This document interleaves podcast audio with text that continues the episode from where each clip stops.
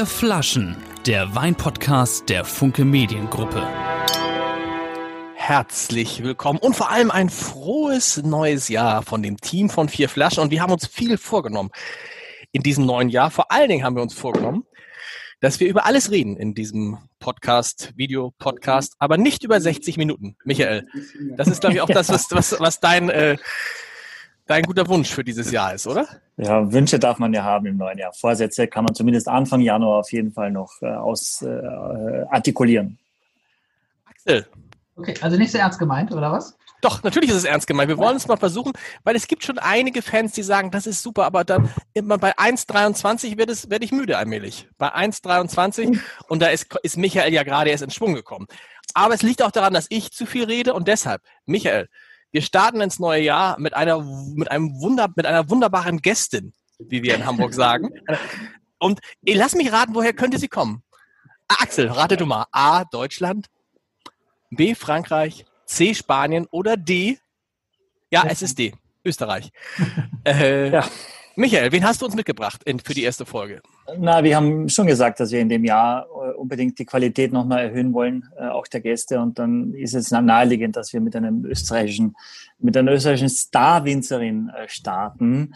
Ähm, und äh, sie ist uns jetzt auch schon zugeschaltet, hört uns zu und die, die uns zusehen, sehen sie auch schon. Äh, herzlich willkommen, Silvia Heinrich. Servus.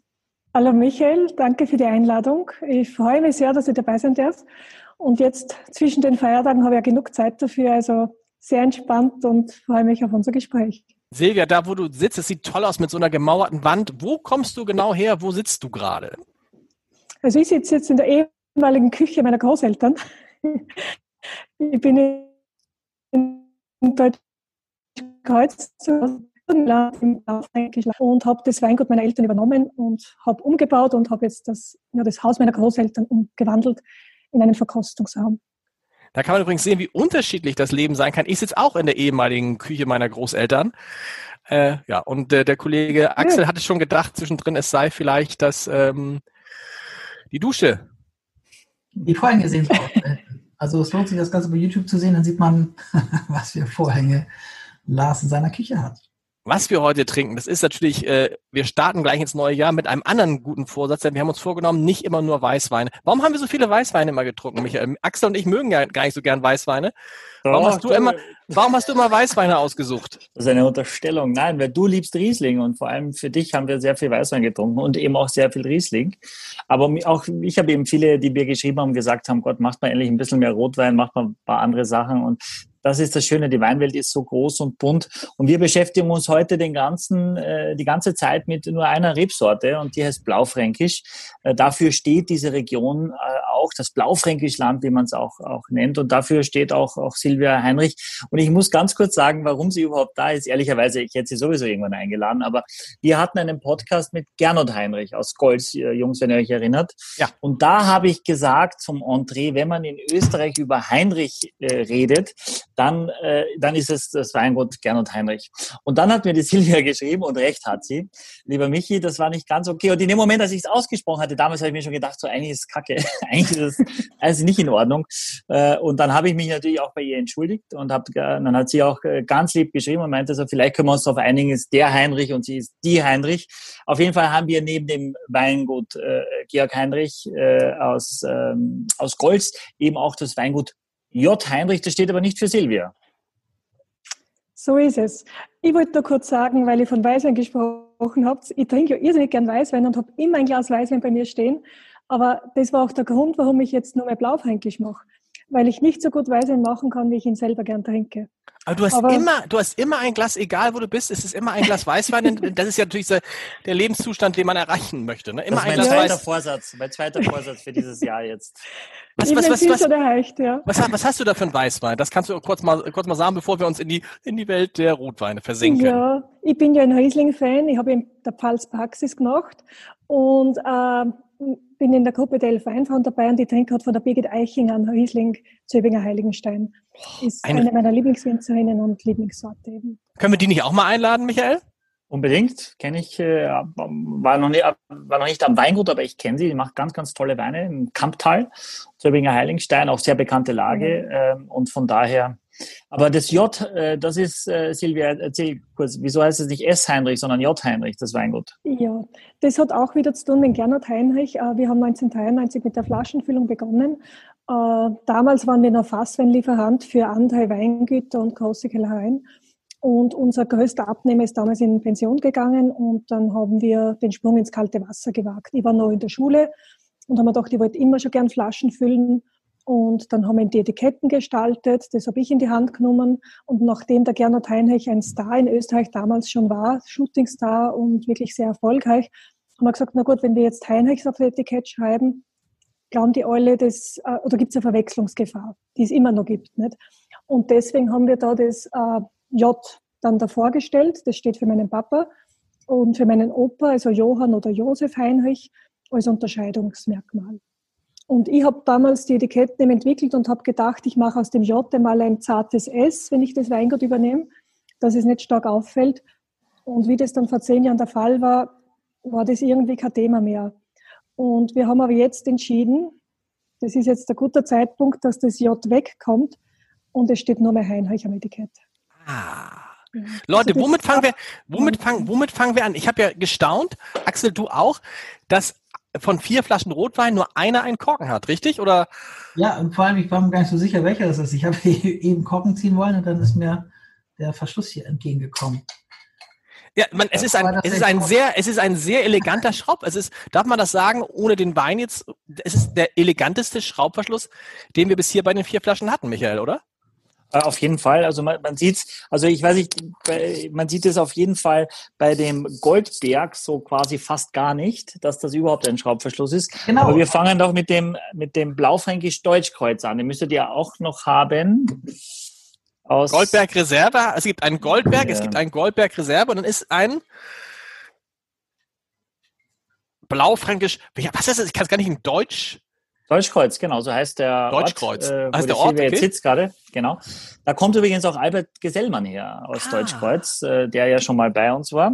Und mit dem fangen wir an. Äh, aus dem hast Jahrgang du nicht mit, mit dem Gesellmann, hast du da nicht auch so einen Wein gemacht? Hast du nicht AMG? Gibt es ja, den nicht genau, auch in der Hanse Lounge zu kaufen? Völlig richtig. Alles Aber ich wollte im ne? neuen Jahr keine Werbung machen. Tatsächlich nicht, also, okay. Tatsächlich nicht, genau. Äh, und das ist 2019, äh, Silvia, richtig? Es ist Jahrgang 2019, Blaufränkisch Deutsch Geholz, genau, meine Herkunft.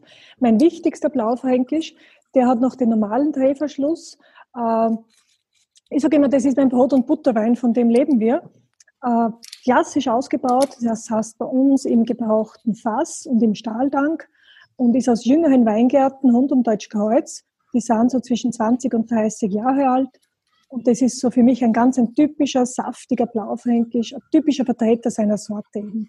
Ich sage immer, der macht Lust auf mehr. Also wenn man da ein Glas trinkt, dann will man weiter trinken. Wird man eigentlich durstig, sagen wir bei uns. Was ist so ein typischer Blaufränkisch denn? Also was macht, das, macht ihn aus?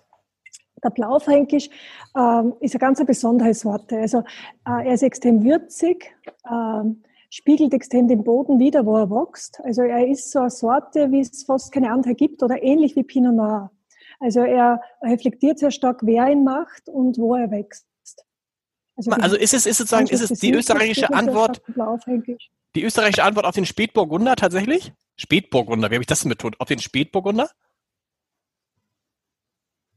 Mm, auch. Es ist die österreichische Antwort auf äh, Piemont, auf Bordeaux, auf auf verschiedene Regionen. Blaufränkisch ist sehr vielfältig und je nach Ausbaustil hat eben verschiedene Gesichter. Ich sage immer, Blaufränkisch hat sieben Gesichter im Wein zum Beispiel. Übrigens habe ich gerade festgestellt, es sind ja doch zwei mit Korken. Bei einem Verschluss dachte ich, es sei ein Drehverschluss, habe aber jetzt festgestellt, also es ist irre, der einfachste Drehverschluss ist jetzt bei dem, bei dem, äh, bei dem Deutschkreuz und danach, also ihr schwenkt alles schon. Was riechst du denn, Axel? Ja, ja, gut. Zu den Verschlüssen müssen wir noch mal kommen, wenn es dann soweit ist, weil ich dachte, das ja. ist andersrum. ähm, nee, ich schmecke noch gar nichts, aber jetzt. Was riechst du? Aber erstmal muss man nicht erstmal sagen, was man riecht. Während, während Axel riecht, was mir schon auffällt, 12,5 Alkohol, das ist, ist das schon besonders leicht oder ist das gewünscht so leicht oder liegt es an dem Jahrgang oder? Na, es ist eigentlich gewünscht so leicht. Das ist der Trend der letzten Jahre. Also man geht weg von den ganz wuchtigen Weinen, vor allem im Einstiegsbereich, wie mir Weine die Trinkfreude behalten. Und die sollen nicht zu üppig sein, weil dann wir eine Flasche vielleicht zu zweit genießen können. äh, ohne das sofort zu spüren. Und es soll eigentlich die Trinkfreude im Vordergrund stehen. Blaubeere. Blaubeere. Ich habe mich verschluckt. Kirsche? Ich habe mich beim Riechen verschluckt, Leute. Kann man, geht das eigentlich? Ja. Kirsche. Rochen. Ja, Kirsche. Es ist auch, ist auch ein bisschen Flieder dabei. Mhm. Ganz leichter Fliederton. Na, Das Besondere Dieser- am Blaufränkisch ist ja die Gewürze. Also es ist immer so ein Ah, sehr würziger Wein. Und gerade jetzt zu Weihnachten, das wird man bei allen vier Weinen spüren, da hat man eben so verschiedenste ja, Gewürzpotpourri, Mischung aus verschiedenen. Kann man die schon riechen oder kann man die nur schmecken? Die Gewürze. Kann sie auch schmecken, finde ich. Hm, da ist irgendein Gewürz dabei. Ja, aber kann man sie auch riechen? Das war die Frage. Kann man Gewürze riechen? Ist eine gute Frage. Eigentlich so und so, ne? Also Kreuzkümmel kann man riechen, Salz und Pfeffer eher nicht. Ja, aber zum Beispiel so Zimt und solche Gewürze, natürlich kann man die riechen.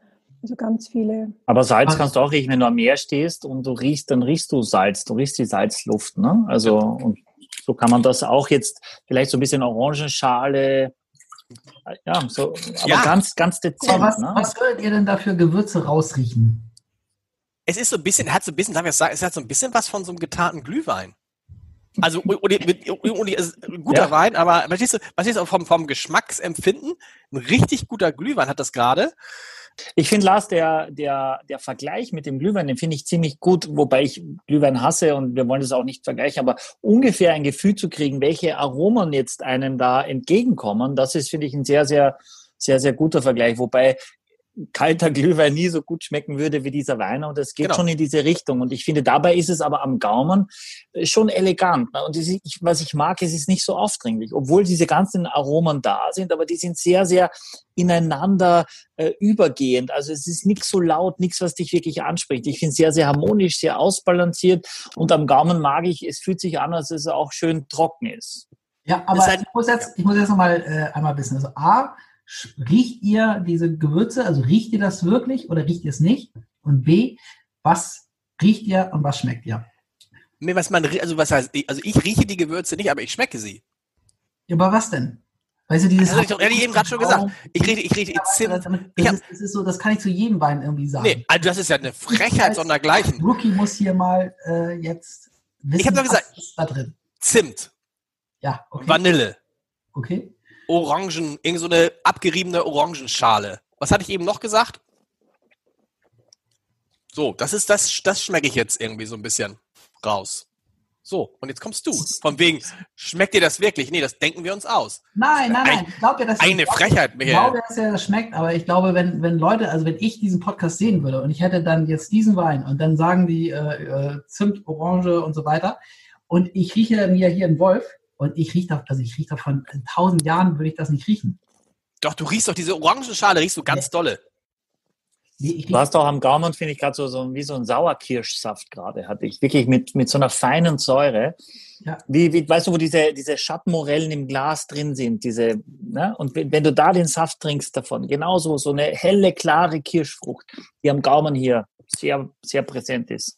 Aber oder stell dir einen nicht billigen Glühwein, also wirklich so einen richtig guten Glühwein vor. Und dieses, nicht der, der am Ende nicht dieses, diesen Geschmack hat, äh, äh, der so Papp, der nach Pappbecher schmeckt am Ende und so. Uah. So ist es. Mhm. Ein kühler Glühwein, oder? Ein kühler, ein kühler Glühwein. Und das ist auch schön trocken, Silvia. Das ist auch, also es gärt komplett durch und ist auch bewusst nicht ganz so. Ja, ja, also alle Weine bei uns sind komplett durchgegoren. Wir arbeiten nicht mit Einzuchthäfen, also bei uns ist alles mit natürlicher Hefe vergoren. Und äh, ja, die liegen bei 1,2 bis 1,4 Gramm Heißzucker durch die Bank. Hm. Und der ist halt nicht so schwer, finde ich. Und Axel. Das ist ja uns, kommt ja uns beiden, Taktsüße. Hm. kommt ja uns beiden gelegen. Das ist ja irgendwie ganz leichter Rotwein ist, der nicht dieses Pelzige hat, was man sonst oft hat. Ja. Das stimmt. Schmeckt er dir nicht, Axel? Du bist so, du wächst so heute so sehr kritisch, wie wir dich gar nein, nicht kennen. Nein, aber ich muss, ich muss ja meiner Rolle hier gerecht werden. Und wenn, wenn ich jetzt äh, diese ganzen Gewürze höre äh, und, und höre, dass man die riechen können soll und ich rieche und ich rieche davon überhaupt nichts, was natürlich an mir liegt. Ne? Ich bin einfach nicht so besonders begabt. Aber ich rieche, du, ich, nochmal, nicht falsch verstehen. Ja, Ich ja. rieche auch nichts. Ich hab's geschmeckt. Okay. Michael, riechst du die Gewürze? Also äh, in der Nase finde ich es nicht so intensiv wie am Gaumen. Ehrlich, Genau. bin ich, bin ich bei, bei, bin ich bei euch, weil das trinke Das ich schon ist zum aber so, beim klassischen Blaufränkisch riecht man es noch nicht so stark. Ihr werdet es dann sehen, wenn wir zum Goldberg oder Goldberg Reserve gehen. Da sind die Gewürze intensiver in der Nase. Ja. Und ich hätte dann Tipp, ich bin äh, als Jugendliche dann oft in Wien im Naschmarkt äh, durch die Standung gegangen, durch die Gewürzstände und habe die verschiedenen Gewürze immer gerochen. Und so kann man das wirklich antrainieren, dass man die Gewürze differenzieren kann und irgendwie beschreiben kann oder dass sie das einspeichert. Ja. Man hat ja, Ja. glaube ich, 4000 Geschmacksannoncen irgendwo im Kopf, aber man kann sie betiteln. Nicht? Das ist, Genau, wie, wie diese, wie diese Substanzen, ne, Michi, von denen du mal erzählt hast, wo du irgendwie Würde, Nee oder irgendwie sowas gibt es, ne? Netz die Welt, oder? Hm? Wie heißt das? Netz die Welt, nee, die Welt. Ne, Die kleinen nee, Fläschchen, ja. Mhm. Genau, wo die, die Aromen hundertprozentig eben äh, dann, dann auch hast. Ne? Also wenn, wenn es wertig ist, ist es natürlich mega geil. Ich habe für die Kinder mal so ein, ein Aroma, das war grausam. Also das war echt Mhm. eklig und so synthetisch. Äh, und die Kinder sollten das auch riechen üben, aber wir haben das gleich weggeschmissen. Also wenn Mhm. natürlich das, das natürliche Gewürz oder die natürlichen Gerüche, die sind oft gar nicht so intensiv, aber du brauchst es natürlich in dieser Intensität, dass du es im Wein auch rausriechst. Ne? Weil wenn du es einmal so massiv quasi into the face äh, hattest, dann ist es leichter, so eine Nuance auch irgendwo rauszuriechen. Und oft ist es nur ein Moment. Also ich rieche es auch oft einmal am Anfang und vielleicht dann nicht mehr. Oder irgendwann dazwischen gibt es einen Moment, wo das rauskommt, wo ich es dann auch, auch, auch intensiv habe. Ja. Das Aber- Irre ist ja für alle, die diesen Podcast zum ersten Mal hören, es ist, Michael, verbessere mich, echt auch eine Frage der Übung. Ich glaube, heute vor einem Jahr, da haben wir nur nicht ganz den Podcast angefangen, aber heute vor einem Jahr hätten wir, Axel und ich, gesagt, das ja, das riecht irgendwie nach Rotwein. Und nichts anderes. Und das ist irgendwie, und ich finde so mit der Zeit irgendwie, es ist einfach eine Frage der Übung. Wir haben jetzt ja auch schon an die 100 Flaschen getrunken, äh, also mitgetrunken. Und das ist, wollen wir die zweite Flasche mal aufmachen, um den, weil das sind ja alles Blaufränkisch, ne? Alles Blaufränkisch. Ja, ich habe euch heute äh, meine Lieblingsweine quasi gebracht oder geschickt. Wahrscheinlich machen wir erst den Goldberg ohne Reserve, ne? Genau, genau. Silvia, ganz kurz zum Preis. Was, was kostet jetzt dein quasi Haus- und dein Brot- und Butterwein, dein Einstiegs, deine Einstiegsdroge? Ja, also der Blaufränkisch Deutschkreuz liegt bei 9,90 Euro Endverbraucherpreis bei uns. Ja. Knapp unter, also ein Zehner, ja. Ja, Und, der du verkaufst Wein, die, ja. die, das Trinken, das geht in Österreich, das geht auch ins Ausland. Der, wer trinkt jetzt so einen einfachen quasi Blaufränkisch? Also der geht in Österreich sehr gut in der Gastronomie und auch im Privatverkauf. Dann haben wir einen Schweizer Händler, der sehr gut verkauft. Deutschland sind wir dabei, Händlerstrukturen aufzubauen. Und sehr viel geht auch nach China. Ach, Also, Okay. ja. Na, wahrscheinlich ist da, hab ich, was habe ich neulich irgendwo gelesen, dass, ähm, dass natürlich in, in China, einfach weil so un viele, un unfassbar viele Menschen sind, dass natürlich da das, äh, der Absatz natürlich riesig sein wird, ne? Toller Hinweis von mir eigentlich, ne? Ein schöner, einen schönen Satz habe ich noch in einem Buch gelesen. Wir Deutschen und Österreicher müssen aufpassen, dass wir nicht zum Naherholungsgebiet der Chinesen werden. Da ist viel Wahres dran, Michael. Warum nicht? Ja, aktuell wird gar nicht so viel gereist. äh, äh, Aber danach. Egal, äh, wo, aber dann, ja, naja, klar. Aber wäre nicht so schlimm, oder doch? Also ich meine, klimatechnisch nicht so der Hammer, aber. Nein, ich meine, aber das verstehst du, dass die so ein bisschen so, dass die uns dann nur noch so nutzen, um sich mal zu erholen. Weißt du, so wie jetzt der Hamburger an sich nach Sylt fährt. Äh, ist, das kann dann ganz nett sein, aber stell dir mal vor, äh, es würden ähnlich viele Chinesen äh, nach Deutschland kommen wie Hamburger nach Sylt. Oder ich weiß auch nicht, oder das Ja. darf man, glaube ich, alles gar nicht sagen. Michael, man darf das alles gar nicht sagen. Aber wir wollen ja auch übrigens in diesem Jahr versuchen, neue Witze aufzubauen. Wir haben ja die alten Witze, also wir haben Namenswitze sind nicht mehr erlaubt. Ja. Und die ganzen, und auch keine Witze mehr über Grauburgunder, finde ich. Oder? Ja, wir nehmen unsere, Chinesen-Witze, oder was? Chi- Jetzt machen wir mehr Chinesenwitze, ja. wir machen mehr wir Chinesen. nehmen unser User-Feedback sehr ernst. Weil Leute, die, die uns schreiben, die haben uns das unter anderem gesagt, worauf Lars jetzt anspielt. Und dann wollen wir das natürlich auch umsetzen. Wir machen das ja vor allem, dass Menschen uns zuhören und mit uns gemeinsam wachsen, was das Thema Wein betrifft und solche tollen Persönlichkeiten kennenlernen, wie die Silvia. Hey, wir können chinesische Untertitel machen. Dann. Wir können chinesische Untertitel machen. Ah, es wird alles noch, es ist alles noch, Leute. Äh, wir, wir trinken, wir trinken den zweiten, der schon, dieser, dieser, ich, ich liebe diesen, diesen, das ist für mich wirklich allein schon ein Grund, dieser Verschluss ist mega. Axel, Ja, aber, der Schraubverschluss, der ist so, der hat nicht dieses Geriffelte, das ist top. genau, Ganz leicht. aber bei mir, bei mir leider schon. Also ich glaube, jetzt würde ich mich schwer dran verletzen, weil ich habe es versucht mit dem Messer irgendwie ist, aufzumachen. du, wann hast du es denn gemerkt, dass es gar kein Korken ist? Als es, als es, weißt du, ich wollte es dann so abmachen und dann kam es mir so flupp entgegen und dann, hä? Was ist das? Krass. Und dann habe ich gesehen, ah, da ist da so ein Gewinde drin, das kann man wieder draufschrauben. Also man muss das einfach so nehmen und abschrauben oder was wäre der richtige Umgang gewesen? Ja, einfach abschrauben. Aufschrauben. Aufschrauben, ja. Aufschrauben. Das ist die Stelvin Lux Variante. Also das ist die Exklusivvariante von einem Drehverschluss. Kostet ja. circa das Doppelte. Aber wie oh. die Umstellung war zum Drehverschluss, haben wir uns für diesen entschieden, dass die Leute quasi, dass das ästhetisch ausschaut. Nicht? Sieht halt super aus. Es sieht halt aus, wie man, was man von einem Rotwein erwartet. Und es sieht halt, es sieht nicht billig aus, aber du sagst es, es heißt mit anderen Worten, was kostet dieser Dreh, was kostet normaler Drehverschluss? Was kostet dieser? Na, der normale liegt so bei 70, 80 äh, Cent 1000 und der liegt eben bei 140, 150. Wollen wir nicht eine Drehverschlussfabrik aufmachen, Michael? Das scheint mir ein ganz gutes Geschäft zu sein, oder? Ich mag diese Energie zum neuen Jahr, die du schon gleich aussprühst hier. Also mit dir mache ich alles, Lars. Wenn wir eine, Dreh, eine Drehschlussfabrik aufmachen da in China, vielleicht äh, finde ich super. Wenn alle zum Naherholen nach Deutschland fahren können, die uns alle so einen Karton mitnehmen und dann sparen wir uns komplett die Frachtkosten. Oh, das ist aber schon, riech mal rein, Axel, das ist schon ein anderes Geruchserlebnis gleich. Ja, stimmt. Was riechst du? Hm, ich kann es ja so schlecht, schlecht beschreiben, aber irgendwie riecht es. Ganz anders als der erste, oder? Ja, Ganz anders. Obwohl ja. Oder so ein bisschen. Ja, irgendwie. Was hast du? Also so etwas blumiger riecht es. Es ist irgendwie etwas weicher. Ja, weicher als ihn. Tatsächlich, äh, ich, also tatsächlich, riechst du das Holz vielleicht ein bisschen, Axel? Also riechst du, dass der Wein im Holz ausgebaut ist? Dass diese Frucht, die vorher sehr, sehr opulent war, jetzt ein bisschen dezenter ist und darüber liegt eben jetzt ein bisschen, merkst du, dass es intensiver riecht schon? Mhm. Ja, ja, also vielleicht ja. ist es das. Also ich kann es nicht wirklich beschreiben, mhm. aber ja. irgendwie äh, wie durch einen Schalldämpfer oder sowas. Mhm. Jetzt, aber er hat ja, wenn du das trinkst, er hat ja, ich finde, er hat so krass Zimt. Ich habe so krass Zimt, das ist also am Anfang. Oder? Im Geschmack jetzt, oder? Massiv, ja. Aber es kann auch an mir liegen. Ja, es ist, finde ich, relativ viel, was du auch vorher hast, nur, nur intensiver, kompakter. Ja. Äh, äh, ja, sage jetzt einmal, reduzierter quasi, weniger Wasser, mehr, mehr Inhalt. So wirkt es. Also einfach, als ob das äh, Rebstöcke sind, die tiefer in der Erde sind, als ob mehr Energie mitgekommen ist. Einfach konzentrierter, ja. Aber trotzdem, das kennt ihr dieses, kennt ihr dieses, wenn ihr auch vorher zum Wein vorher, meinst du, Michi? Ja, ja, ja. Du, du merkst auch, dass es länger ist am Gaumen, dass es, dass es mehr auskleidet, dass, dass, es, dass es ja, kraftvoller, dass es länger da ist. Sorry, Lars. Nee. Hm. Kennt ihr so ein Crepe, äh, Crepe äh, Zizu? Sagt man in Kiel. Crepe Zizu. Crepe äh, Zimtzucker. Wenn man das erste Mal in so ein Crepe rein, reinbeißt und dann perlt das so ein bisschen auf, der, auf den Zähnen. So ähnlich finde ich ist das. Okay.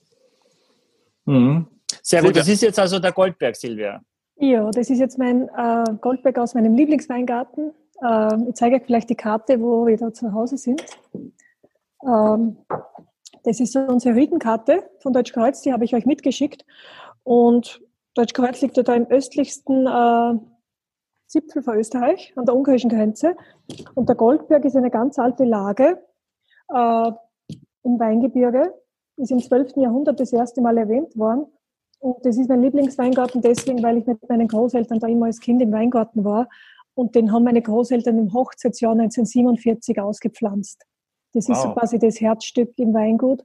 Und meine Eltern haben den äh, 1986 übernommen und wollten ihn im gleichen Jahr noch roden, weil sie gesagt haben, naja, der Weingarten bringt viel weniger Ertrag als die anderen jungen Weingärten.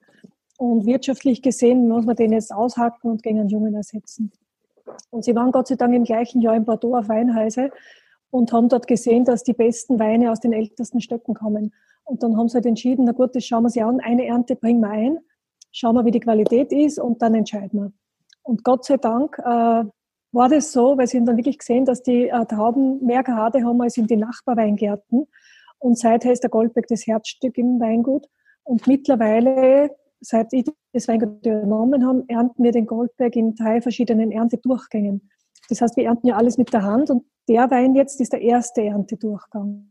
Okay. Dann gibt es den Goldberg Reserve und dann noch darauf die alten Reben, also die ältesten mhm. Stöcke noch einmal separat geerntet. Wie alt sind denn jetzt? Sind, sind noch Stöcke von 1947 dabei? Ja, sind noch dabei, aber natürlich, ich schätze jetzt, dass circa ja, 50 Prozent die ganz alten noch sind und der Rest eben erneuerte Stöcke sind. Das ist interessant, haben wir noch nie, noch nie drüber gesprochen. Wie alt können denn so Rebstöcke werden? Was ist so, so ein Durchschnittsalter eines Rebstocks und was sind so die ältesten Rebstöcke der Welt? Die ältesten sind über 100 Jahre alt, habe ich schon gesehen. Nicht? Also in Australien und überall Bordeaux. Aber früher bei uns im Gebiet hat man gesagt, nach 30, 40 Jahren muss ein Weingarten gerodet werden, weil die Erntemenge abnimmt. Also bei, dem, bei den alten Reben ernten wir weniger als die Hälfte wie beim jungen Weingarten. Also wirtschaftlich gesehen ist es weniger sinnvoll, aber für die Qualität ist es ein Hammer. Also die Trauben sind kleinbäriger, konzentrierter, der Stock reduziert sich von selbst und bringt einfach nur Top-Qualität und mhm. gleichbleibend jedes Jahr. Kann man das denn sagen, Michael, je älter, desto wahrscheinlicher ist, dass der Wein besser ist? Ja, es ist so was, äh, das Problem ist ja in Europa, dass es die Reblaus gab Anfang des 20. Jahrhunderts und dass natürlich ziemlich vieles quasi dann komplett auf Null gestellt wurde. Deswegen sind eben die ältesten Reben tatsächlich in Australien, die kann man sich auch anschauen. Henschke zum Beispiel, die Rebstöcke, die sind, weiß ich, glaube ich, 132, 135 Jahre alt. Ähm, das ist schon wirklich sehr, sehr alt. Man sieht auch da, dass dass viele, viele auch schon nicht mehr, nicht mehr funktionieren, also dass viele auch tot sind. Ne? Und ich glaube, das ist das, was man machen muss, dass man quasi die, die, die dann kaputt gegangen sind, eben, dass man neu pflanzt, dass man sukzessive diesen, diesen, diese Lage dann wieder neu bepflanzt und um eben dann wieder das andere Alter zu haben. Nur weil die Rebstöcke alt sind, heißt es noch nicht zwingend, dass sie unbedingt den besten Wein rausbringen. Aber natürlich, so je tiefer, je länger die Wurzeln graben konnten, äh, und umso spannendere Stelle kommen, Stellen kommen sie sie ran, aber eben es muss im Einklang sein mit, äh, mit dem Ertrag. Und wenn am Ende dann so wenig dabei rauskommt, ähm, dann ist es natürlich auch wirtschaftlich nicht mehr, weil du hast ja den gleichen Aufwand wie für alle anderen. Äh, deswegen ist es so eine, eine Mischung aus aus der Überzeugung, die man hat. Ich meine, das ist ein Luxus, dass du aus 1947 da äh, Bestand bekommst von gesunden Reben. Toll, dass die Eltern das dann doch nicht gemacht haben. Mhm. Ähm, das ist natürlich was Schönes, aber du, du kannst es nicht nur verwalten und die nächste Generation bitten, sie müssen dann was draus machen, sondern du musst es eben auch schon immer wieder rekultivieren, damit du einen intakten Weinberg dann auch in die nächste Generation, wenn gewünscht, übergeben kannst. Warum steht denn eigentlich ja, Entschuldige. Warum steht denn eigentlich nicht das, das Alter der Rebstöcke drauf auf den Wein? Warum steht immer nur das Jahr der Ernte drauf?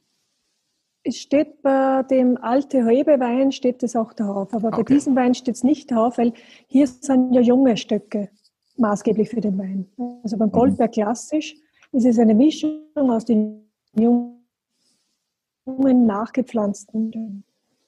Das heißt, den ersten Durchgang, wenn ihr den in den Weinberg geht, dann dann erntet ihr vor allem von den jungen Rebstöcken. Die sind als erstes quasi schon reif oder so, dass ihr sie, dass man sie, und das haben wir jetzt hier. Aber die, das ist der gleiche Boden, das ist die gleiche Regen, gleiche Sonne und so weiter. Es ist ja. alles identisch. Okay. Und was sind das für Böden? Also der Goldberg. Die Lage Goldberg ist ein Südwesthang und äh, der Boden ist ein Lehmboden mit sehr viel Kalk und Sandstein. Die Steine hinter mir zum Beispiel sind auch teilweise vom Goldberg zusammengesammelt, weil unter einer zweimetrigen Lehmschicht ist eine große Kalkplatte, die durch den Hügel geht. Und deswegen sind die Weine vom Goldberg nie üppig, sondern immer elegant und eher feingliedrig. Und das ist das Besondere bei dem Blaufränkisch vom Goldberg. Also, Axel, magst du Blaufränkisch überhaupt? Ja, schmeckt mir gut. Was hast du zu Weihnachten? Was, hast, was habt ihr Weihnachten? Habt ihr Weihnachten Wein getrunken? Ja, ähm, Monastrell. Ah, der Gro, oh, die Entdeckung, oh, der war aber schon ein bisschen älter, ne? Oder hast du eine ja. neue Flasche gekauft? Ja, ich habe ja, ich habe ja Michi geschrieben, ob das sein kann, dass der noch gut war. Ich habe keine neue Flasche gekauft und irgendwie wir haben, wir haben Wildgulasch gehabt und den hatte ich dann noch im Kühlschrank und dachte ich, probiere ich mal und ich habe da ehrlich gesagt nichts Schlechtes dran geschmeckt, aber ich glaube, das kann eigentlich nicht sein, oder, Michi? Ja, du hast, also am Ende ist, wenn er dir geschmeckt hat und du nicht am nächsten Morgen mit so einem Mordstrom Schädel aufgewacht bist, dann ist es genau richtig gewesen. Also das ist ja immer das, was wirklich zählt. Es klingt etwas merkwürdig, dass ein Wein von Anfang Dezember drei Wochen später äh, noch, noch gut ist. Äh, aber es kann, kann gut sein, auf jeden Fall. Von daher spricht es ja nur für die Qualität der Weine, die wir aber, hier ausschenken. Genau, aber das ist, aber das ist etwas, ne, ich habe da auch geschrieben, dass das wäre mal cool, das tatsächlich auszuprobieren, weil ich glaube ja eigentlich, ich glaube dir, dass das nicht sein kann und ich traue mir durchaus zu, dass das vielleicht auch nicht so war und es mir einfach so trotzdem geschmeckt hat. Aber mhm. ich würde gerne mal schmecken, also dass wir ausprobieren, dass wir den Wein etwas länger stehen lassen und dann zum Zeitpunkt, wo man eigentlich sagen würde, jetzt kann er nicht mehr gut sein, nochmal probieren und nochmal schmecken, wie der schmeckt. Und mhm. ähm, weil ich könnte jetzt nicht rausschmecken, ob ein Wein jetzt irgendwie drüber ist, glaube ich. Ich kann auch nicht rausschmecken, ob ein Wein korkt. Also ich habe noch nie einen Wein getrunken, wo ich doch sagen würde. Das würdest du merken. Du würdest es, glaube ich, merken. Ich, ich weiß nicht. Also, aber ich würde es gerne mal machen. Also, weißt du, ich würde würd gerne mal so ein Glas haben von Wein äh, und dann sagst du mir, der Kork und ich schmecke das und dann schmecke ich mal, wie das schmeckt. Also wenn wir, wenn wir wieder zusammen in einem Studio sitzen, Axel, dann ist es relativ einfach, weil wir ziemlich regelmäßig auch korkige Weine eben haben. Ja. Äh, und auch zu sagen, ich mache eine Flasche einfach mal eine Woche vorher auf, stelle sie hin und bringe die gleiche Flasche in den Podcast mit und wir probieren die nebeneinander. Ähm, das ist dann überhaupt kein, äh, überhaupt kein Akt. Finde ich, finde ich eine super, super Idee, weil ich glaube, dass äh, es geht ja auch darum, wie lang kann der dann auch offen sein und vielleicht wirft, schüttet man etwas zu oft zu früh weg, weil es nicht mehr gut ist. Aber ja das muss man dann ausprobieren. Das ist wirklich von Wein zu Wein äh, sehr verschieden. Mhm. Aber du hast gerade, Michael, Michael, du hast gerade gesagt, das ist interessant. Wenn der zu lange steht, steigt damit auch die Chance, dass man davon Kopfschmerzen bekommt? Das glaube ich nicht. Äh, das glaube ich nicht, weil alles, was drin ist vorher, war ist danach auch noch drin. Also Histamin, Schwefel äh, äh verraucht dann nirgendwo hin. Aber wenn es kann schon sein, dass es, also ich kenne es nicht, dass beim Wein irgendwas gekippt ist, dass es danach eine, eine Reaktion im Körper aus, auslöst, ne, dass es quasi sauer ist oder so. Ähm, aber wenn man natürlich, wenn man etwas getrunken hat und man, es geht einem hinterher nicht gut, dann, und das war jetzt drei Wochen offen, dann könnte es schon auch eben davon kommen, aus welchen Gründen auch immer. Ah, mich, äh, Axel, und die anderen 14 äh, Gäste, die du hattest Weihnachten, wie fanden die den Wein? Ja, so für, jeden, für jeden so ein Nü Monastrell. Frohe Weihnachten. Nee, meine Freundin fand den Wein auch sehr gut. Also, Michael hat den Witz gar nicht, gar nicht verstanden, ne? Das ist so lustig. Die anderen 14 Gäste Weihnachten. Achso. Ja, aber weil, bei, weil bei Michael sagt, wieso 14 hatten wir, wir hatten 18. Ja, genau. Aus sieben so Haushalten. Wieso so wenig? Was war da los? Ganz streng, ganz streng. Ganz also streng? Nur die Schwiegereltern, alle testen lassen und nur die Schwiegereltern hier. Hast du, hast du, hast du, hast du Dings, hast du ähm, äh, äh, Schnelltest gemacht vorher? Ja, wir haben äh, tatsächlich äh, zu Weihnachten allen Mitarbeitern einen, äh, also äh, alle Mitarbeiter testen lassen als ah, Geschenk. Und? Ja, für zwei, ja, also die Mitarbeiter haben sich wirklich gefreut, war auf freiwilligen Basis. Es sind natürlich viele junge Leute auch, die zu ihren Eltern, Großeltern gefahren sind und die fanden das toll. Ähm, ich sag, früher gab es eine Flasche Wein oder einen Taxigutschein, jetzt gibt's einen, äh, gibt's einen Corona-Test. Bei zweien war es so, dass man es nicht so eindeutig sehen hatte können, dass wir gesagt haben, so wow, okay, äh, beide, die, die jetzt die letzten fünf Tage nicht bei uns waren ähm, und die sind beide sich noch am gleichen Tag auch zu einer offiziellen Stelle testen gegangen und waren beide dann am 23. mit dem Ergebnis negativ. Ähm, von daher haben wir alle, alle negative Tests gehabt. Es war ein gutes Gefühl, ehrlicherweise dann die Schwiegereltern wieder in den Arm nehmen zu können und, äh, und da, so war man relativ unbeschwert. Ne? Wobei da gibt's ja. nicht, nicht die Nachbarin, von der ich sonst immer spreche, sondern eine andere Nachbarin war bei uns so, dass sie auch kurz bevor sie losfahren wollte zu den Großeltern, sagt sie, ach, weißt du was, jetzt mache ich nochmal einen Schnelltest und zack, war der positiv. Und hm. einen Tag später hatte sie auch den PCR-Test positiv. Der geht's gut und so, aber da war Weihnachten natürlich dann zu Ende. Ja, aber das da, da Vorsätze, oder? Bitte? Ich erinnere mal an die guten Vorsätze. Achso, mit der, mit der Stunde meinst du? Wir, wir, wir machen den zweiten, wir machen den nächsten auf. Also beide super lecker. Silvia ist der, der, oh Gott, super lecker, super lecker, um Gottes Willen. Neues Jahr, schlechtes Dings, also nee, das muss, also das muss besser werden. Ähm, Aber wieso, wieso eigentlich? Ach, weil man lecker, also lecker meine, ist, nein, lecker ist so wie nett. Nee, aber weißt du. Nee, lecker, nee, schmeckt lecker. Wenn dir einer sagt, schmeckt lecker. Ja, weißt du, ich trinke ja mit vielen Leuten inzwischen auch mal Wein und die sagen alle, oh, der ist aber lecker. Das ist normaler Sprachgebrauch. Und wenn ihr Wein in die normale Welt bringen wollt und wenn das nicht nur so eine, ja, für die, für die feine Gesellschaft etwas sein soll, dann wird man sich, glaube ich, daran gewöhnen müssen, dass die Leute sagen, ein Wein ist lecker.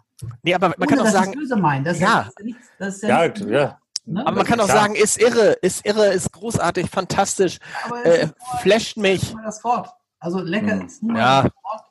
Ne? Also, ah, du bist ja auf Krawall gebürstet, Axel, dieses Jahr. Was ist denn los? Doch? Was?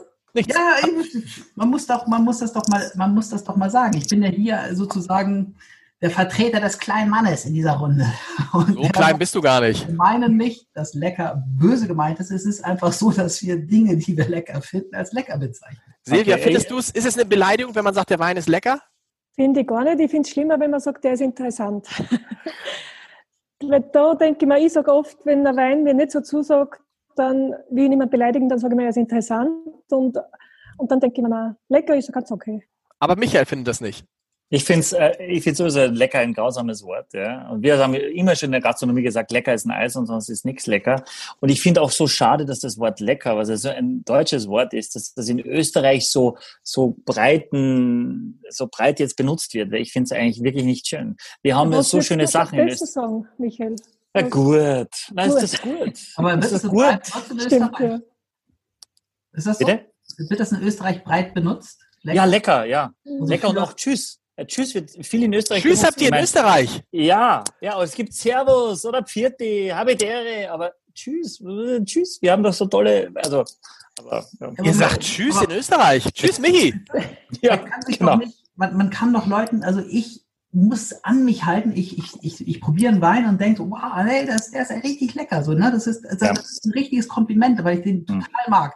Und ich muss jetzt so, äh, ich beiß mir auf die Zunge, äh, lecker, darf ich nicht sagen, ja, das ist irgendwie bombastisch, fantastisch, irgendwas. Also Ja, dann- cool. Bombastisch, fantastisch. dieses Wort, was, was mir total auf der Zunge liegt und was ich total nett meine, irgendwie zu vermeiden, Mhm. nur weil das irgendwo auf dem Index steht. Also da muss, glaube ich, der Ich würde sagen, ich würde sagen, Axel, du kriegst von mir das Lecker Go, das, nicht das Leckerli, sondern das Lecker Go. Wenn du das sagen möchtest, werde ich weder schmusseln und so weiter, aber Lars, dich würde ich schon bitten, ja, Ja.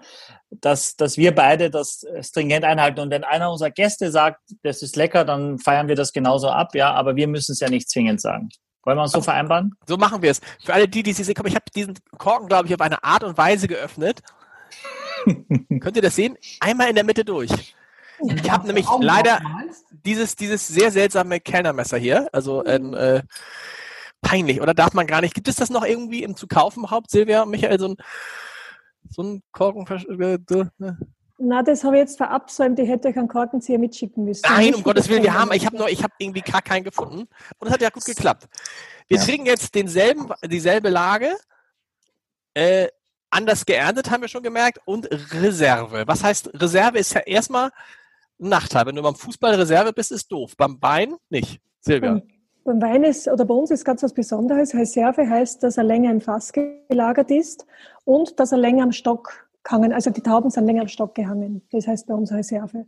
Das heißt, wann, das heißt, wie viel später ist der geerntet als der, den wir davor getrunken haben? Circa eine Woche später geerntet. Ach Ja, aber das macht sehr viel aus im Herbst. Also wenn ein schönes Wetter ist und die Sonne stark scheint, dann kann es durchaus sein, dass die um ein Grad mehr haben, die Tauben. Also das macht sie stark bemerkbar. Eine Woche später. Wann fangt ihr normalerweise an zu ernten? Ja, im Mitte September normalerweise. Aber was ist schon normal heutzutage? Ja. Also es ist jedes Jahr unterschiedlich mittlerweile. Und manchmal ist es Anfang September und also früher war es Mitte Oktober, wie meine Eltern noch gewirtschaftet haben. Also, Das heißt, es geht immer weiter nach vorne, was uns ja viele Winzer erzählen. Ne? Michael, das ist Genau. irgendwie, es geht immer früher los, weil äh, die Sommer so warm werden, auch bei uns in Österreich und Deutschland. Hm, Ja, das ist ein bisschen das Problem auch, dass du, dass du äh, auch die physiologische Reife brauchst, ne? damit, äh, damit das Ganze im Einklang ist. Und von daher äh, gibt es, glaube ich, äh, wir müssen alle damit umgehen mit, diesem, mit dieser äh, globalen Erwärmung, die es eben auch gibt, auch wenn andere äh, führende noch Politiker dieser Welt das anders behaupten. Äh, und tatsächlich gibt ist dann, das- deswegen hat, mich das so gefreut, dass der einfache Blaufränkisch nur, nur 12,5 Alkohol hat. Also man wird sich überlegen müssen, funktioniert diese Rebsorte noch in der Region, wo ich Wein mache, äh, oder eben nicht mehr. Und dann muss es eben, eben verändern, weil wir werden dagegen nicht ankämpfen können. Ne? Und da muss man eben auch schauen, muss ich vielleicht äh, dem Rebstock Wasser zufügen, äh, als Beispiel, weil auf Dauer das die, der Rebstock sonst nicht aushält. Und um ihn in einer, in einer gewissen Art und Weise einigermaßen äh, nicht, nicht, nicht zu komfortabel, dass er zu wenig liefert, aber halt so zu gehen, dass er gut wachsen kann. Ne? Und das sind die Dinge, die in den nächsten Jahren anstehen für alle, für alle Winzer.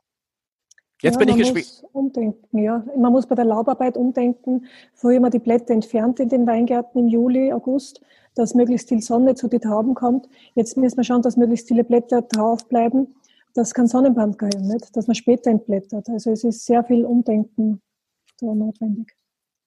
Ja, und beim Wein? Und der hat jetzt, das ist der erste Wein, der jetzt so hm, diesen Trinkfluss hat.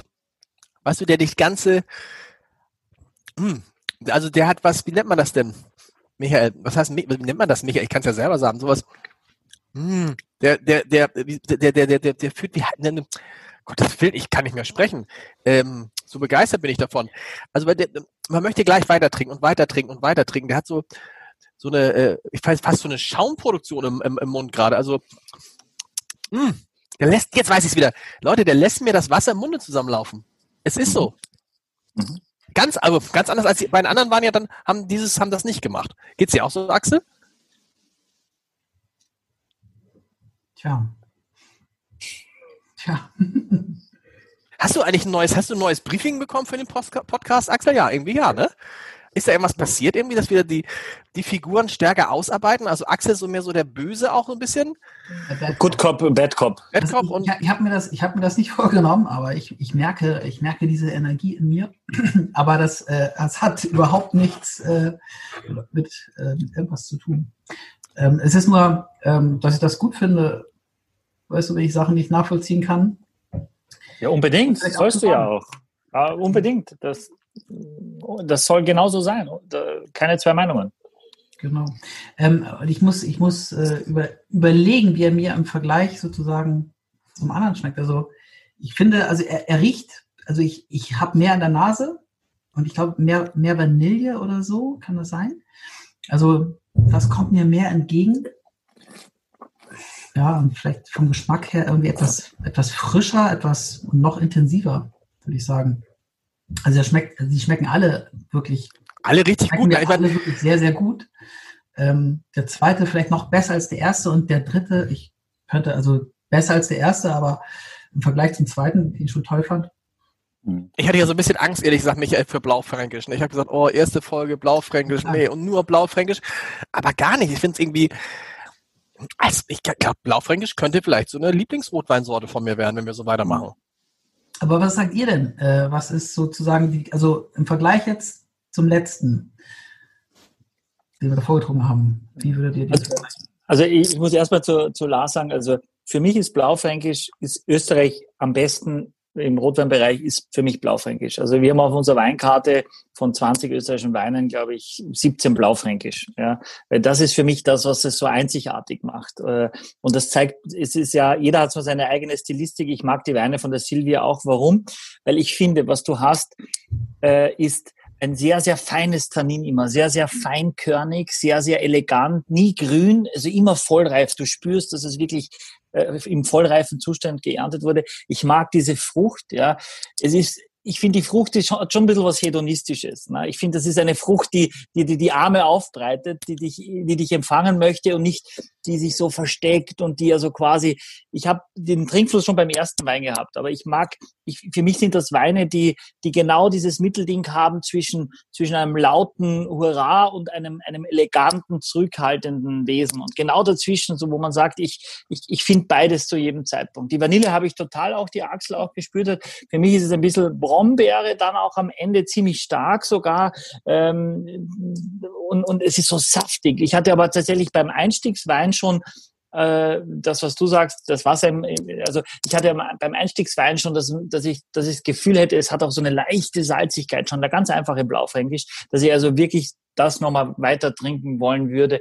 Unkompliziert, ein bisschen kühler, vielleicht sogar bei 13, 14 Grad, äh, den einfachen Blaufränkisch, einfach so als Tischwein, ohne mich ewig auslassen zu müssen und den zerreden zu müssen, einfach nur mhm. so zum Genießen. Und jetzt wird es natürlich schon äh, deutlich kraftvoller, es wird, es wird eleganter, es wird äh, äh, ja, intensiver, länger, ja, aber es ist, es ist schon eine Stilistik, das merkst du schon, dass das, dass das eine, eine Handschrift ist. Silvia, du hast ein größeres Glas jetzt genommen bei diesem Wein. Warum? Silvia, äh, äh, Silvia ist eingefroren. Das habe ich noch nie gesehen. Ich, oder ist es nur bei mir so? Sie ist so eingefroren gerade. Ja, ja du musst das Codewort sagen. Oder sie, oder sie veräppelt uns. Ja, veräppelt uns. Nochmal. Axel sieht lustig aus, wenn du so winkst. Das gefällt Ja, mir ne? sehr gut. Das kann man auch mal so zeigen. Das ist so wie so Ja. am Flughafen so. Komm, komm, komm, komm, komm. Hallo, komm, komm. hallo, hallo, hallo. Nee, ich mache Aber jetzt ist die Silvia ganz, die Silvia ist ganz dass weg. ich auch nachher sehen kann, äh, wo ich schneiden muss. Ich weiß. Mhm. Aber, aber ist es nicht auch so, dass einfach Österreich einfach Internet? Schwierig. Es ist. Hallo? Ist jetzt zurück. Tut mir leid. Macht nichts. Es ist, das ist ja, es ist ja, wie gesagt, nicht leicht. Du hast, sag mal was, kann man dich wieder hören? Ich bin halt in der Küche und nicht in einem Büro jetzt. ja. Hört ihr mich wieder? Ja, es geht ja, wieder, ne? ja, Geht wieder. ja. Deshalb, also äh, Silvia, die Frage von mir. Du hast ein anderes Glas jetzt genommen. Warum?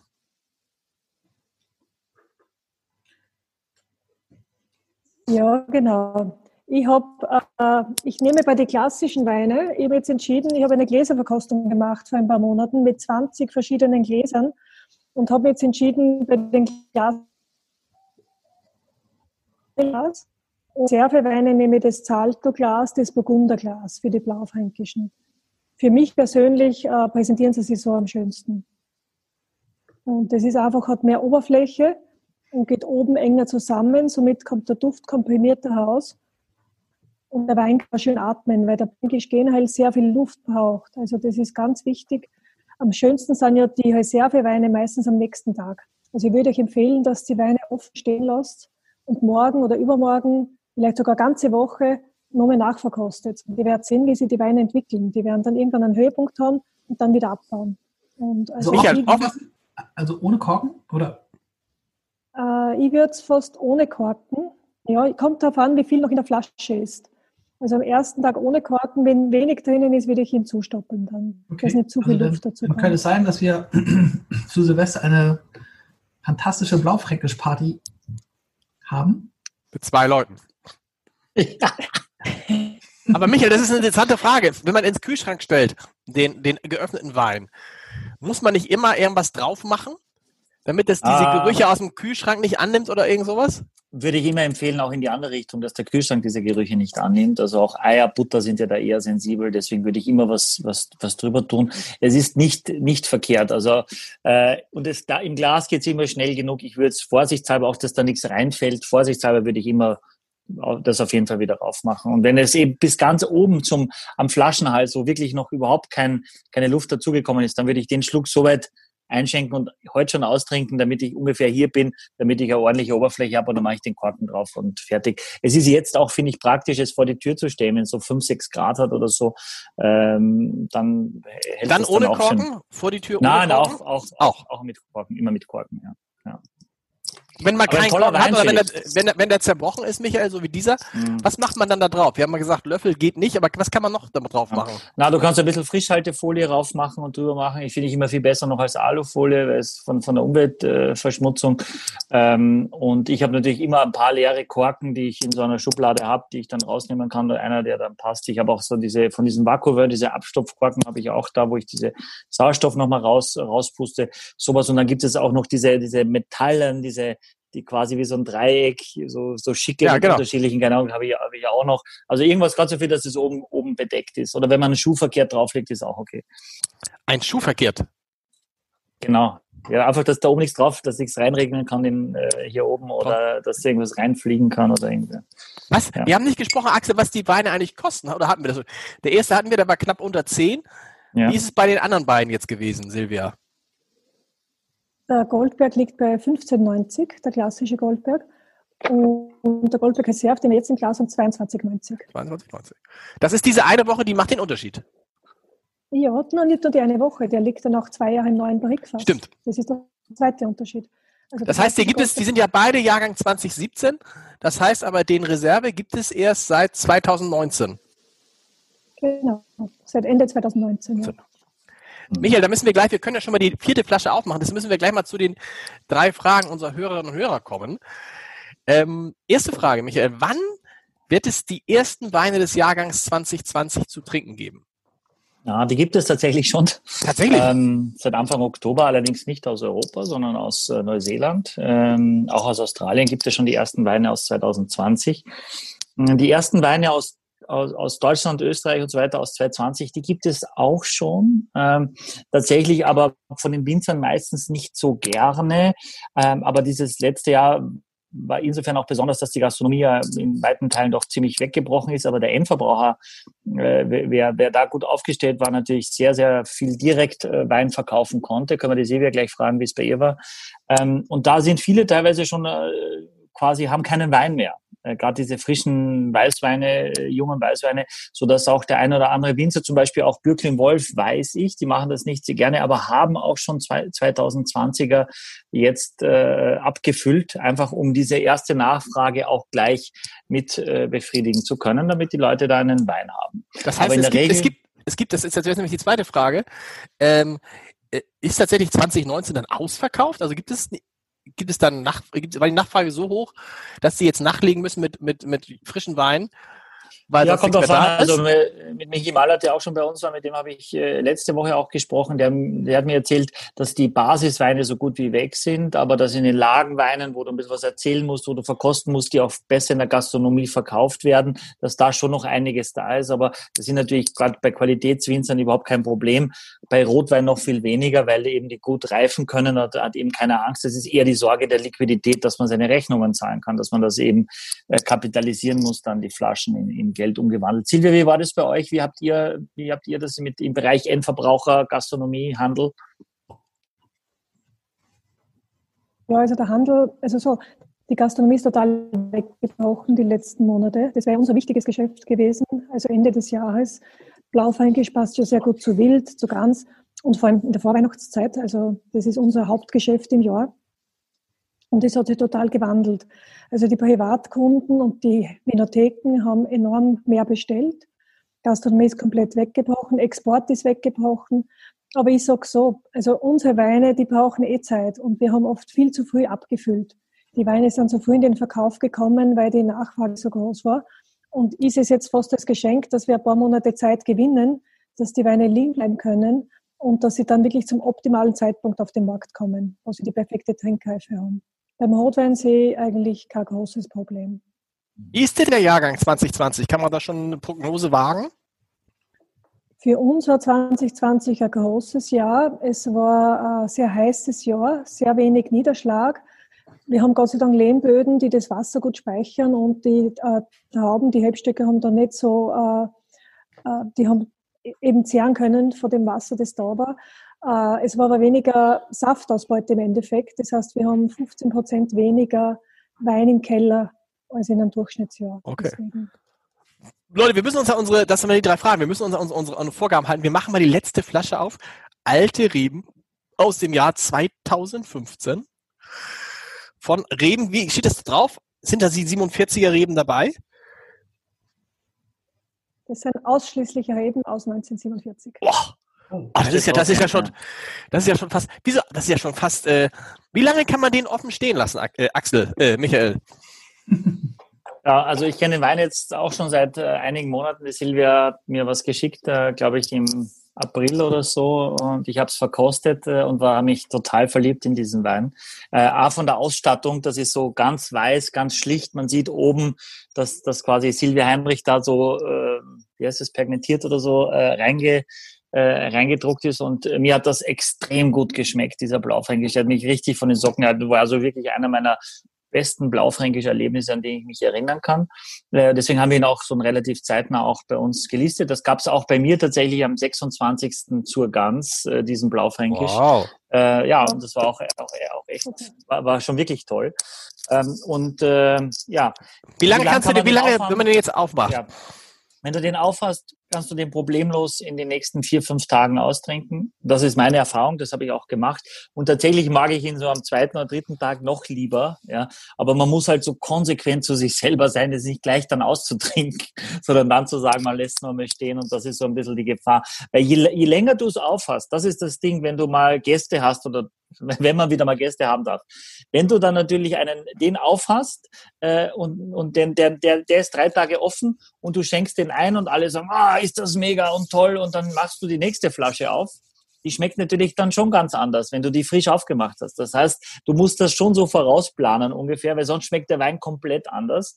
Äh, lieber dann quasi gleich alle gleich behandeln oder vorsichtshalber eine zweite aufmachen, weil selbst wenn du das jetzt schnell dekantierst und Luft gibst, ist es nicht das gleiche, wie wenn der Wein wirklich über drei Tage ganz sukzessive langsam damit Sauerstoff versorgt wurde. Ah, vier, fünf Tage nur, dann ist das nichts mehr.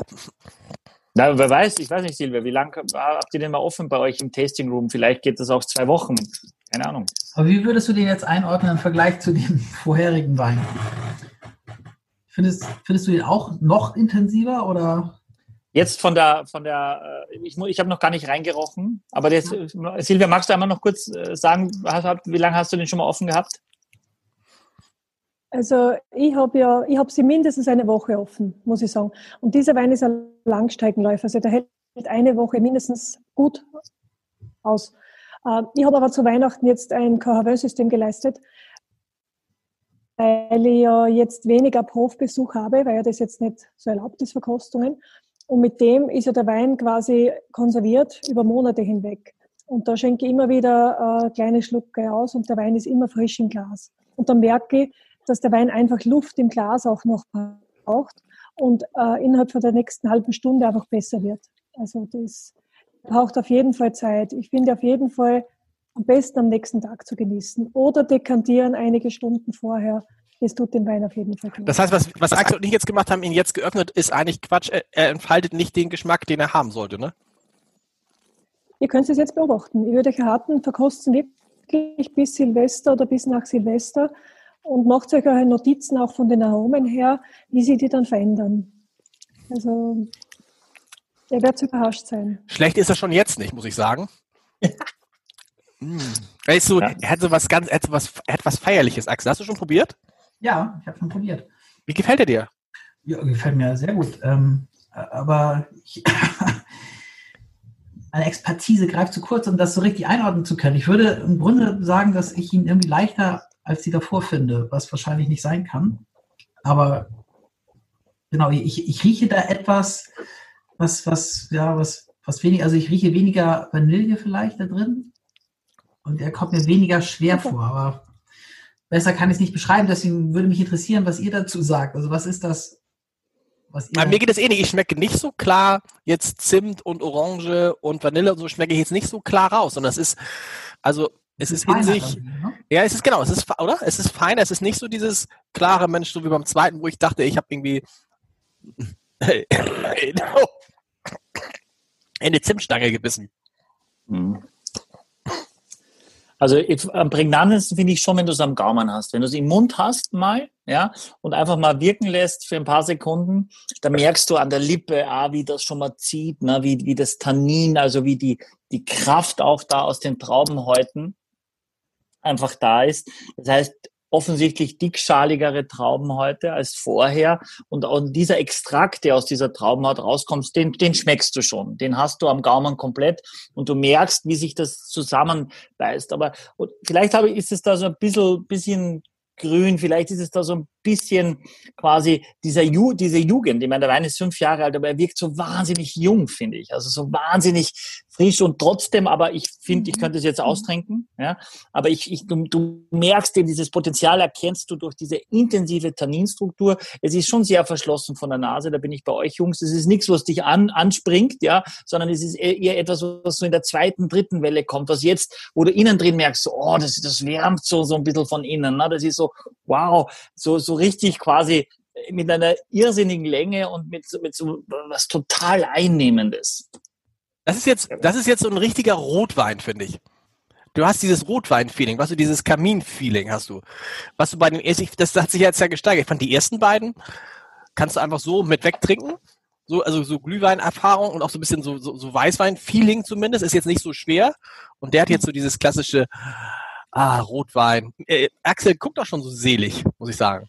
Nee, ich, ehrlich gesagt, ich bin ja heute der Bad Cop, deswegen da hau ich wieder in die Kerbe. Das ist mir zu wenig Unterscheidung. Also da, für mich ist das, also ich finde schon, dass der anders schmeckt und irgendwie feingliedriger ist, aber ich kann es nicht greifen und deswegen würde ich, würde ich gern irgendwie, genau, ich, ja, ich würde mir wünschen, dass ich es greifen kann, dass ich sagen kann, ah, ich rieche da weniger Vanille, ich rieche da mehr die und die Beeren. Aber warum? Aber ist doch egal. Nee, so, so wird es halt so irgendwie so, ja, das ist der die sind irgendwie alle ähnlich. Ne? Die, die sind zu, zu wenig unterscheidbar. Ich finde, dass sie unterschiedlich schmecken. Und mir schmeckt der hervorragend, aber ich würde gern sagen können, warum, also was das ist. Ich würde es gern, gern Mhm. greifen. Ich, ich verstehe dich komplett, Axel, nur es ist alles die gleiche Rebsorte. Es kommt alles aus dem gleichen Berg. Na, wenn das alles komplett anders schmecken würde, da wäre ja was verkehrt. Das, wär, das ist ja nicht, nicht das Ziel. Das Ziel ist ja schon, dass du am Ende sagst, oh, das schmeckt aber nach Goldberg, weil ich habe so dieses leicht kalkige vielleicht. Okay, habe ich jetzt vielleicht mehr als äh, bei den Weinen davor, weil wir wissen, dass das quasi in zwei Meter Tiefe diese Kalkplatte liegt. Ja, also wenn die irgendwann da rankommen, dass du sagst, wow, das habe ich jetzt. Und das ist ja die Kunst, die wir haben wollen äh, beim, beim Erschmecken von Weinen, dass ich irgendwann mal tatsächlich am Wein erkennen kann, woher der kommt. Wenn der handwerklich gut gemacht ist und der Boden möglichst transparent transportiert wurde in die, in die Flasche. Aber es muss ja, muss ja geschmacklich irgendein Argument geben, weswegen ich jetzt. Ja, aber da hast du nicht bei dem Wein, dass er, dass er viel länger ist, dass er, dass er dich innen wärmt, dass er, wenn du ihn runtergeschluckt hast, dass er immer noch, dass die, dass die Säure auch nochmal präsenter ist. Ich finde, die Säure ist, Blaufränkisch ist sowieso eine Rebsorte, die die Säure ziemlich gut transportiert. Ich finde, dadurch behält er eine Frische. Das ist das, was du sagst, Axel, dass er dir gar nicht so schwer vorkommt, obwohl er mehr Alkohol hat als die Weine davor. Ähm, das ist ja auch ein Kompliment, äh, dass, dass der Wein eben eine, doch eine gewisse Leichtigkeit hat und nicht nur Schwere, obwohl 14,5 auf dem, auf dem Etikett steht. Silvia, Silvia aber, Das, dies, aber das, also sowas, ne, sowas würde es für mich unterscheidbar machen. Ne? Also das hast du eben schon Mhm. gesagt, aber es kommt irgendwie jetzt erst an, dass er irgendwie länger ist Hm. äh, und dass er halt diese, diese Frische vielleicht er hat. Das, Diese, diese alte Rebsilvia, da wollte ich fragen, oder Edition Silvia Heinrich. Das ist das erste Mal, dass es den gibt im Wein, oder? Äh, erste Mal unter meinem Etikett, unter der Silvia Ja. Heinrich Edition. Wir haben ihn schon 2012 gemacht. Da hat er in New York ganz hohe Punkte gekriegt. Und die Idee habe ich schon zehn Jahre im Kopf, oder dass ich so einen Wein machen will. Weil der ist so gemacht, wie meine Großeltern den Wein gemacht haben. Also händisch geerntet, wie alle anderen Weine auch bei uns. Aber den haben wir offen vergoren und dann in einen österreichischen großen Eichenfass ausgebaut. Kein Barrikfass gesehen, sondern ein großes Fass mit 2000 Liter Fassungsvermögen. Und dort ist einfach vier Jahre gelegen und es ist nichts passiert. Kein Wert lassen und so wenig wie möglich eingegriffen. Und das ist halt das Resultat. Ein ganz purer Blaufränkisch, nicht vordergründig. Also der hat eben keine Vanillearomen, nichts, äh, keine Fruchtbombe, aber ganz ganz und ein Blaufränkisch, ein Langstreckenprofil halt, den ich gerne in zehn Jahren auch noch trinken möchte. Leute, das ist Aber eigentlich. Michael, jetzt, haha, jetzt habe ich es nämlich. Das ist an sich ein schönes Schlusswort, weil jetzt würde Michael ansetzen. Das ist so seine, seine Phase, Minute 62, 63. Da Nur eine liegt kurze dann, Frage, aber Ja. der, hat doch so, der hat doch so viele Punkte auch bekommen, oder? In Österreich auch, der, der Wein. Also wenn du sagst, der in New York, der 212, aber das ist ja auch sehr hoch bewertet. Ja, also ich wollte den Wein zur Probe ins erste Mal präsentieren. Die Probe ist ins Wasser gefallen und auf einmal sind die Punkte hereingeschneit. Von Falstaff hat er 97 Punkte bekommen und auch von à la carte. Also bei allen, man kann eigentlich sagen, war ziemlich vorne dabei. Also das war schon ein schönes Kompliment für mich. Michael, wie viele Punkte hast du ihm denn gegeben als. Als Falstaff-Juror? Kann man das sagen? Nein, nein, nein. Also äh, ich äh, verkoste nur Deutschland. Von daher äh, freue ich mich, dass ich die Ösis, die ich ja noch viel besser kenne als die meisten deutschen Winzer, nicht bewerten muss. Wie viele Flaschen gibt's davon und was kostet der?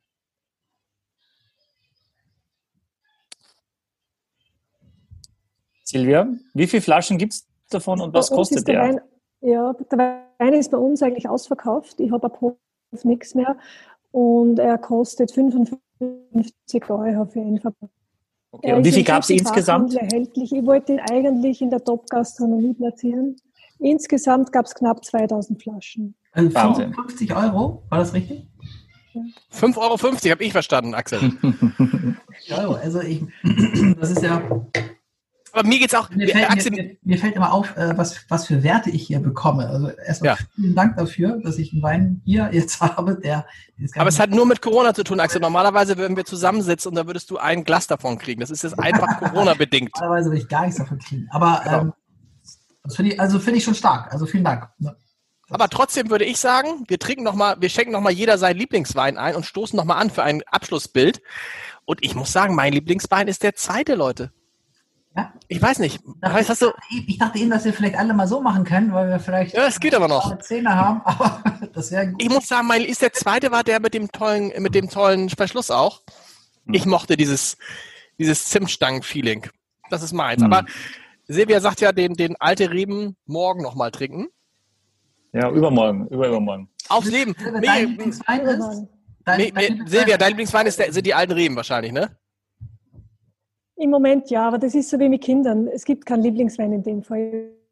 Alle sehr gern, aber jetzt, ich habe den nicht jeden Tag offen, heute trinke ich alte Reben. Ist ja für mich auch ein Feiertag. Michael, wie ist es bei dir? Wer ist dein Lieblingskompagnon hier in diesem Podcast? Kannst du das kurz sagen? Das ist ein bisschen wie bei den Kindern. Ich habe keinen Lieblingskompagnon. Ich, äh, ich liebe euch beide. Ich oh. habe euch beide in mein Herz gefasst im letzten Jahr. Tschüss, äh, Michael. Daher, ah. ja. Wie der mich, dass ihr, dass ihr, das war echt lecker. Ich freue mich, dass ihr mit dem Blaufränkisch jetzt ein bisschen in Berührung gekommen seid und äh, ich habe das Gefühl, dass das ein gutes Jahr wird für uns. Hast du lecker gesagt? Was ist, hast, hat er ja extra. Ähm, äh, äh, Axel, was war dein, Axel, dein Lieblingswein? Ja, also ich, ich habe mich ja immer nur nach oben getrunken. Also ich würde auch sagen, die alten Reben. Boah, dreimal alte Reben, einmal hier den Zimtverschnitt von mir. Michael, was, was erwartet uns, erstmal Silvia, vielen Dank. Was erwartet uns nächstes Mal? Kannst du da schon einen Ausblick wagen? Nein, ich, ich habe mir fest vorgenommen, dass ich eigentlich nichts verrate, damit die Spannung hoch bleibt und damit sich unsere Hörer und Seher so richtig drauf freuen können. Das heißt, du hast noch gar nichts vorbereitet. Sagen wir es, wie es ist? Nein. Ich glaube aber, wir haben ab der nächsten Folge, kann man das sagen, haben wir eine Überraschung. Das, das, davon gehen wir fest aus. Wir haben, nein, wir haben auch insgesamt eine Überraschung, weil man kann, glaube ich, sagen, dass wir Ah, also es wird, sag mal so, es wird demnächst gar nicht mehr so schwierig, die Weine, die hier präsentiert werden, auch tatsächlich, also nicht so wie jetzt bei Silvia, wo kriegt man diesen Wein? Leider gibt es ihn gar nicht mehr. Es wird einfacher, die Weine zu bekommen. Und es wird alles, glaube ich, irgendwie schöner und besser, weil wir da jemanden eventuell an unserer, nicht nur eventuell an unserer Seite haben, über den wir auch schon mal gesprochen haben an dieser Stelle. Und das irgendwie freut uns. Das ist eine lustige Geschichte, die erzählen wir das nächste Mal, oder? Absolut, absolut, das tun wir. Und wer jetzt noch eine Flasche kriegen kann, irgendwo von dem Blaufränkisch Alte Reden 2015, wie Silvia sagt, im gut sortierten Fachhandel, sollte das machen und dann uns denken, mit uns gemeinsam oder probieren beim Podcast hören den Wein und sagen, danke, dass ich solche Weine durch euch entdecken kann. Und oh. danke, Silvia, dass du solche Weine machst. Vielen Dank. Und Axel, bist du nächstes Mal wieder ein bisschen, bist du nächstes Mal wieder ein bisschen oder bleibst du jetzt das ganze Jahr? Eigentlich finde ich das ganz gut. Ja? Vielleicht kann ja die, die, die, die Hörer mal darauf reagieren, ob sie. Der, ob Ihnen der aggressive Axel besser gefällt. Der Anti-Axel, der, der Anti aggressive Anti-Axel. Das ist wirklich, das ist wirklich nicht aggressiv gemeint, aber ich glaube, es ist wichtig, dass. Äh, Michael, kannst du doch mal erzählen, du bist ja der, du gehörtest jetzt für den ersten. Nachvollziehbar sind, dass man, dass man das dann. Nein, ist auch richtig. Ich finde es gut. Ja. Mhm. Michael, willst du noch mal erzählen, du gehörtest ja zu den ersten, die geimpft wurden, ähm, wie das war? wie das war? Ich würde mich sofort impfen lassen, ehrlicherweise. Ja, ja. Äh, und von daher habe ich jetzt, äh, ne, will mich jetzt gar nicht auslassen. Aber ich hoffe, dass wir in Österreich und in Deutschland das alles möglichst schnell so in den Griff kriegen, dass einigermaßen Normalität zurückkehrt. Habt ihr eigentlich, habt, habt ihr eigentlich, hat, hat jeder von euch schon mal einen richtigen PCR-Test gemacht? Ja. Ja, ich fand es gar nicht jetzt so schlimm. Ging. Weil alle sagen, er tut so weh. Fand ich nicht. Fand ihr, dass es so weh tut? Du darfst es nicht unterm Arm machen, ne? Du musst schon. okay. Äh, wie wir, wir liebe Grüße in die Heimat. Und was, war, ja. was sagt man in Österreich? Tschüss. Viert euch. ich jetzt Aufnahme drücken? Viert euch. Aufs Leben. Aufs Leben. Aufs Leben. Aufs Leben.